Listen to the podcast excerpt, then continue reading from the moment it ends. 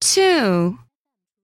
Y as an ending is pronounced E.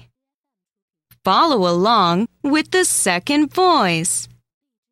Lily, lily, silly, silly, jelly, jelly, Polly, polly, baby, baby, many, many, candy, candy, penny, penny, bunny, bunny, funny, funny, sunny. sunny.